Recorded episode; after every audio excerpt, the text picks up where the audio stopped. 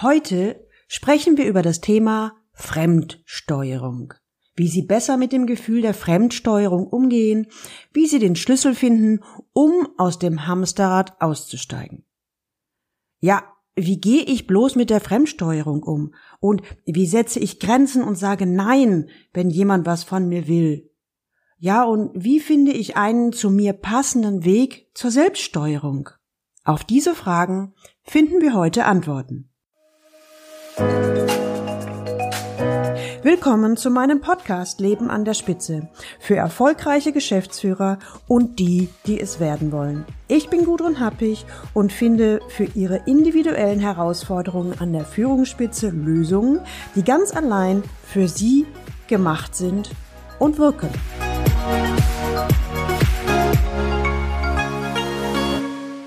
Ich hasse Fremdsteuerung, schimpft Thomas D., ein exzellenter C-Level. So halte ich das einfach nicht mehr aus. Ich hasse Fremdsteuerung und ich brauche unbedingt einen Weg, wie ich von der Fremdsteuerung zur Selbststeuerung gelange. Thomas D. schäumt vor Wut. Thomas ist der Traum eines jeden Arbeitgebers. Hoch engagiert, fachlich kompetent, charmant und zuverlässig. Als C-Level ist er im größten Projekt des Unternehmens im Pitch an entscheidender Stelle eingesetzt. Alle verlassen sich auf ihn und wollen unbedingt, dass er das Projekt zum positiven Ergebnis führt. Soweit die eine Seite. Jetzt die andere Seite. Thomas hat den Familienurlaub schon frühzeitig im Unternehmen angekündigt hat alles, was er kann, entsprechend vorbereitet. Er hat eindringlich darauf hingewiesen, dass er in diesen drei Wochen nicht ansprechbar und verfügbar sei.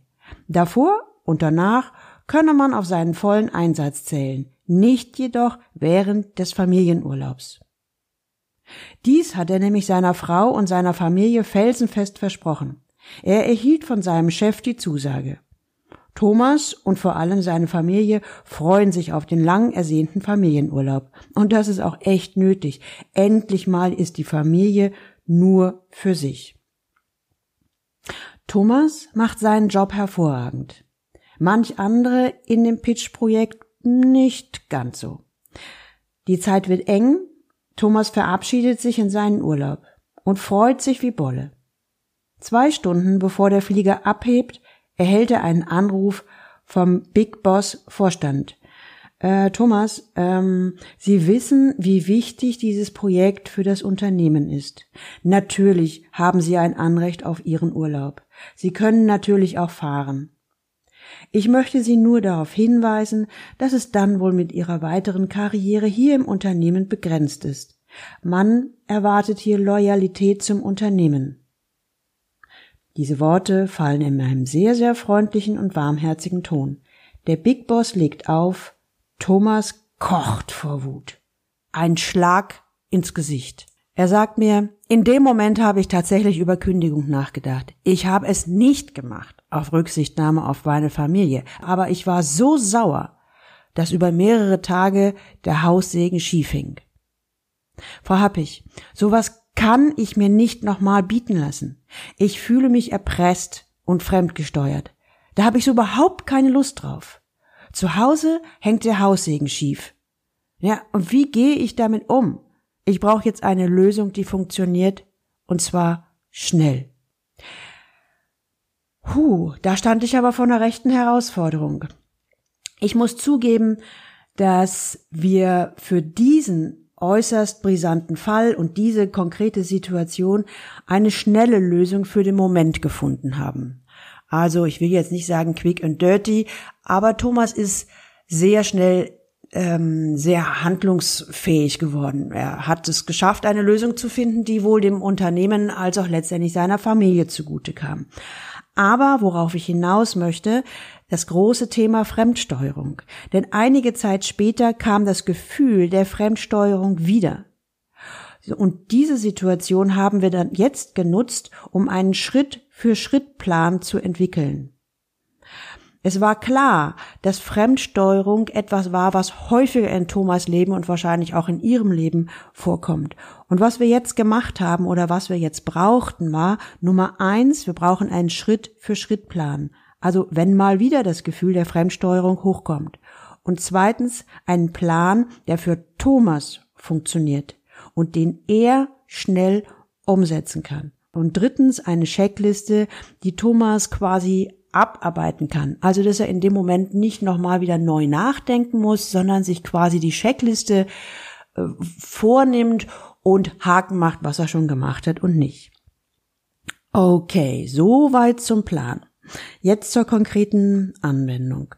Im ersten Schritt sollte sich Thomas an eine konkrete Situation erinnern, in der er sich fremdgesteuert gefühlt hat. Daher frage ich ihn, wie er denn dieses Gefühl fremdgesteuert beschreiben würde. Also ganz konkret, Thomas, wie würden Sie selbst dieses Gefühl von fremdgesteuert formulieren? Thomas überlegt einen Moment und dann zählt er verschiedene Situationen auf. Also irgendwie fühle ich mich ausgeliefert. Ich fühle mich in meiner Freiheit eingeschränkt. Hm, ich fühle mich abhängig. Ich habe vor allen Dingen dieses Gefühl, dass ich keine Wahl habe. Ja, ich fühle mich ohnmächtig und ich fühle mich auf irgendeine Art und Weise handlungsunfähig. Ich finde, das ist schon mal eine ziemlich gute Beschreibung der eigenen Gefühlslage, denn es geht ja darum, dass Thomas seine eigenen Gefühle auf die Schliche kommt. In dem Moment wollte ich gerne noch einen Schritt weitergehen und fragte Thomas, was er denn gedacht hat, bevor sich diese, dieses Gefühl eingestellt hat. Also ich wollte versuchen herauszufinden, welche Gedanken hinter diesem Gefühl stehen. Konkret habe ich das so formuliert. Thomas, was haben Sie gedacht, bevor sich dieses ungute Gefühl eingestellt hat? Ich hatte so den Eindruck, dass Thomas die Frage erst nicht so richtig verstanden hat. Naja, muss man ja zugeben, sie ist ja auch ziemlich ungewöhnlich und irgendwie auch um die Ecke gedacht. Also er schwieg. Ich wiederholte die Frage ein paar Mal. Thomas, was haben Sie gedacht, bevor sich dieses ungute Gefühl eingestellt hat? Nach einer Weile antwortete er, ich habe den Eindruck, ich muss die Ansprüche, die Erwartungen oder die Wünsche des anderen erfüllen. Und zwar jetzt und sofort. Das empfand ich als eine sehr spannende Antwort. Ich habe dieses Experiment auch mit einigen anderen Klienten durchgeführt, die von dem Symptom ich fühle mich fremdgesteuerten berichten. Die Antworten fielen recht ähnlich aus. Daher schon einmal jetzt die Frage an Sie, lieber Hörer oder liebe Hörerin, überlegen Sie bitte mal für sich selbst, als Sie das letzte Mal das Gefühl von fremdgesteuert hatten, was haben Sie selbst in dem Moment gedacht? Bezogen auf Thomas habe ich meine Forschungsfragerunde, so möchte ich es mal sagen, fortgesetzt. Und ich fragte, Thomas, was war der erste Impuls, auf dieses fremdgesteuert zu reagieren? In diesem Fall reagierte Thomas spontan. Na, das habe ich Ihnen ja schon gesagt. Im ersten Moment wollte ich die Brocken hinschmeißen und sofort kündigen. So etwas wollte ich in meinem Leben nicht mehr erleben müssen. Wenn ich diese Frage anderen Klienten gestellt habe, dann erhalte ich in der Regel drei unterschiedliche Antwortrichtungen. Also entweder sie verfielen in eine Art Schockstarre, das bedeutet, dass ihnen gar kein Handlungsimpuls einfiel, oder B, sie wollten sich sofort der Situation entziehen. Oder C, die dritte Variante, sie wollten am liebsten eine Rebellion anzetteln. Also diese drei Reaktionsweisen kann man im normalen Leben als spontane Reflexe der Kategorie entweder Erstarren oder Flucht oder Kampf zuordnen. Klar, Thomas hat es ja auch schon selbst formuliert. Dieser erste Impuls ist zwar nachvollziehbar, aber nicht konstruktiv. Daher hatte er dann auch dann darauf verzichtet, im Fall der, des eingangs beschriebenen Beispiels die Kündigung durchzuziehen. Auch in anderen Situationen, wo er sich fremdgesteuert fühlte, hat er auf die Impulshandlung verzichtet. Irgendwie war ich mit meiner Forschungsreise noch nicht am Ende. Ich hatte das Gefühl, dass noch ein wichtiges Puzzleteil fehlte. Also fragte ich Thomas, sagen Sie mal Thomas, was ist eigentlich für Sie das Schlimmste, an dem Gefühl der Fremdsteuerung? Thomas überlegt einen Moment. Es wirkt, als wolle er selbst dieser Frage genau auf den Grund gehen. Es dauert eine Weile, bis er formuliert, also das Schlimmste ist, dass ich in dem Moment das Gefühl habe, keine Wahl zu haben. Genau, ich fühle mich ausgeliefert und ich habe den Eindruck, dass ich gezwungen bin, auf eine bestimmte Art und Weise reagieren zu müssen. Und das ist für mich ein ganz schreckliches Gefühl. Ich nicke. Das kann ich echt mehr als verstehen. Thomas, ich glaube, das ist nicht nur für Sie ein schreckliches Gefühl. Wir Menschen sind ja so echte Freiheitsfans und das Gefühl, keine Wahl zu haben, schränkt uns in unserem Freiheitsanspruch extrem ein. Thomas, aber jetzt kommen wir mal zurück zu dem Punkt, ist das wirklich so, dass Sie keine Wahl haben? Thomas schaut mich mit gefühlten hundert Fragezeichen an. Da fahre ich fort, naja, ich möchte Ihnen mal eine Hypothese formulieren. Können Sie sich vorstellen, dass Sie immer die Wahl haben? Oder andersherum, meine Hypothese lautet, Sie haben immer die Wahl. Thomas reißt die Augen auf, scheint kurz davor zu sein, mir ins Wort zu fallen. Daher führe ich meine Hypothese noch ein wenig weiter aus. Nochmal, meine Hypothese ist, Sie haben immer die Wahl. Wahl heißt nicht unbedingt, dass Sie die Wahl zwischen gut und schlecht haben. Manchmal gibt es auch nur die Wahl zwischen Pest und Cholera, aber Sie haben immer die Wahl. Wenn dem so ist, also wenn diese Hypothese stimmen sollte, dann lautet meine Empfehlung, wählen Sie. Ich bin ein wenig angespannt. Wie wird Thomas darauf reagieren? Was löst diese Hypothese bei ihm aus? Es dauert ziemlich lange, bis Thomas reagiert. Seine Gesichtszüge verändern sich regelmäßig. Und wenn ich ehrlich zu mir bin, halte ich dieses Warten sehr schlecht aus aber ich übe mich in Geduld. Ich weiß, dass solche Sätze das gesamte Glaubensgerüst ins Wanken bringen können. Und ich glaube, je länger Thomas diese Worte auf sich wirken lässt, umso eher kann er eine eigene Meinung dazu entwickeln. Irgendwann, gefühlt hundert Jahre später, schaut mich Thomas an und formuliert, also, wenn das wahr ist, dass ich immer die Wahl habe, dann verschafft mir das Luft und Freiheit. Ich bin ja gar nicht ausgeliefert. Ich habe ja die Zügel wieder in der Hand. Jetzt muss ich scheinbar nur noch suchen, wo der Hebel ist. Also diese Hypothese, ich habe immer die Wahl, verschafft mir das Gefühl, dass ich mich nicht mehr ausgeliefert fühle. Und ich habe den Eindruck, dass ich dadurch wieder ins Handeln komme, das Zepter in die Hand nehmen kann und nach Lösungen schauen kann. Und das gibt mir echt ein Gefühl von Freiheit, so nach dem Motto raus aus der Fremdsteuerung, rein in die Selbstbestimmung. Ich merke, jetzt ist schon mal ein wichtiger Hebel gefunden. Ich habe die Wahl. Ich kann handeln. Er grinst zufrieden und wohlgelaunt. Ich bin erleichtert und irgendwie plumpst mir, glaube ich, ein ziemlicher Stein vom Herzen. Puh, das Experiment hat funktioniert. Machen wir uns jetzt aber an die Schritt-für-Schritt-Anleitung für die Umsetzung in die Praxis. Also wie gehe ich vor, wenn ich von der Fremdsteuerung zur Selbststeuerung wechsle? Deswegen, um, um das hinzukriegen, entwickle ich mit Thomas eine ganz konkrete Checkliste. Thomas, beginnen wir mit der ersten Überlegung. Also, wenn Sie sich fremdgesteuert fühlen, haben Sie auf die Situation Einfluss?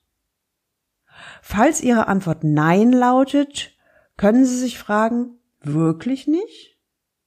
Und nach mehrmaligem Hinterfragen werden Sie erkennen, Sie können Einfluss nehmen und Sie haben immer die Wahl. Stellt sich nur die Frage, bin ich bereit, die Verantwortung für diesen Schritt zu übernehmen? Thomas macht es für Sie Sinn. Thomas schreibt sich die Schritte und die dazugehörigen Fragen auf und überlegt, ja, dieser Leitfaden ist hilfreich. So kann ich gut vorgehen, entegelt er. Okay, dann fahren wir fort mit der zweiten Überlegung. Also zweitens, was genau führt zum Gefühl der Fremdsteuerung? Thomas überlegt und formuliert. Ich halte mich selbst für sehr zuverlässig und engagiert. Ja, und dieses Image ist mir sehr wichtig. Und es führt im Alltag, beruflich oder auch privat zu folgenden typischen Verhaltensweisen. Also, sobald ich eine Bitte oder eine Anfrage von jemand und dabei ist es eigentlich ziemlich egal von wem erhalte, verhalte ich mich immer wieder in etwa wie folgt. Erstens. Sofort reagiere ich auf die Anfrage. Und zweitens, sofort ermögliche ich es, dass ich der Bitte nachkomme. Mein Ziel ist es nämlich, innerhalb kürzester Zeit zu liefern. Und drittens, da immer mehr Anfragen auf einmal reinkamen, fühlte ich mich fremdgesteuert von den Wünschen der anderen und dem eigenen Zwang, es sofort erfüllen zu müssen. Also irgendwie wie so ein vorauseilender Gehorsam. Und viertens, in der Konsequenz mache ich Flüchtigkeitsfehler und verschwitze sogar einige Termine. Und fünftens, ich habe in der Folge Ärger bekommen mein Image von zuverlässig nahm Schaden im Sinne von, der ist unzuverlässig und oberflächlich. Also genau das Gegenteil von dem, was eigentlich mein Ziel ist. Ja, und da merke ich im Fazit, ich habe das zwar alles gut gemeint, aber es ist de facto nicht gut geworden. Das heißt, ich habe es nicht gut gemacht. Huh, während ich dir dieses so formuliere, denke ich gerade, erwarten die anderen überhaupt, dass ich die Anfragen sofort erledige?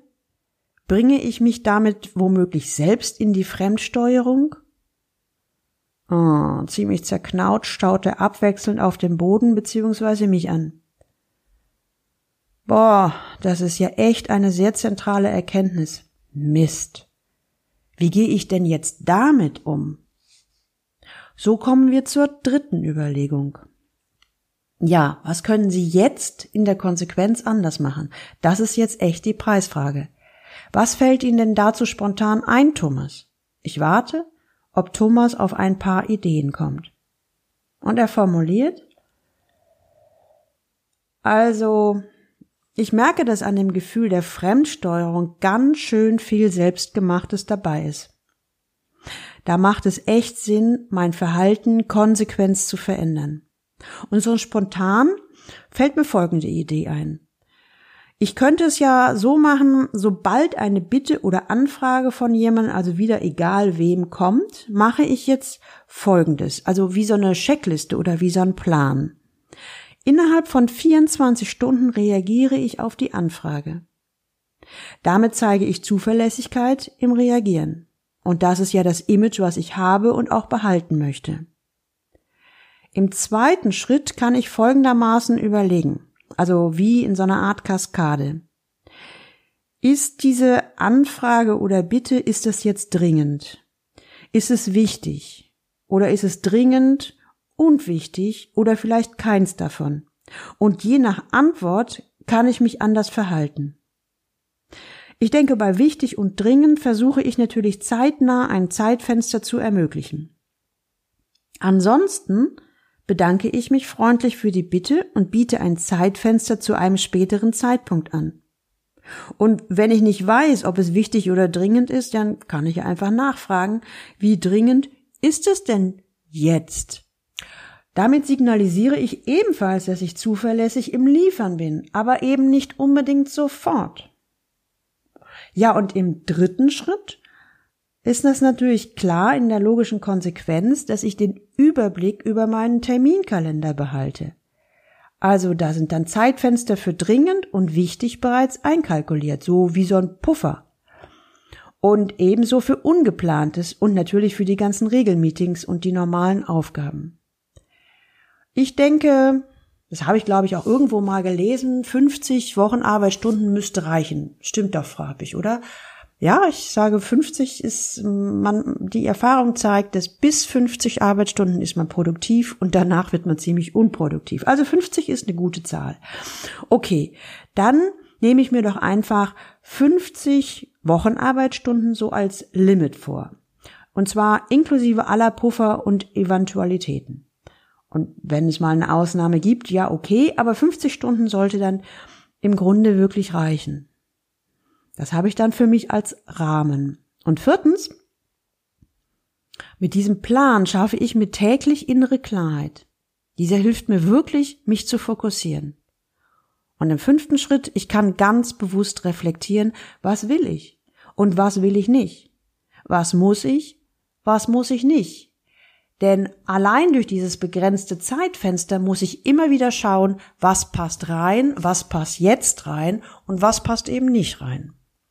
Während Thomas mir das erzählt, höre ich natürlich gespannt zu und höre immer wieder darauf, wirkt es auf mich echt, wirkt es auf mich stimmig und ich muss ehrlich sagen, für mich hört sich das nach einem sehr guten Plan an. Und ich bin gespannt, welche Erfahrungen Thomas mit dieser Vorgehensweise machen wird. Ein paar Monate später kommen wir noch einmal auf das Thema zurück. Ich möchte nämlich wissen, ob und inwiefern sich sein Arbeitsalltag und vor allen Dingen das Gefühl des Fremdgesteuertseins verändert hat. Und daher frage ich ihn ganz konkret, sagen Sie mal, Thomas, wie steht es denn um die Fremdsteuerung? Hat sich die Fremdsteuerung zugunsten der Selbststeuerung aufgelöst oder zumindest verbessert? Er schaut mich zufrieden an und formuliert, also erstens, ich halte meinen Terminkalender bewusst leerer. Und zweitens, durch die innere Klarheit kann ich mich leichter fokussieren, behalte den Überblick und entscheide schneller. Passt die Anfrage oder die Bitte noch rein? Dann mache ich es. Passt sie nicht rein oder nicht mehr rein, dann lasse ich es oder verschiebe es auf einen späteren Zeitpunkt.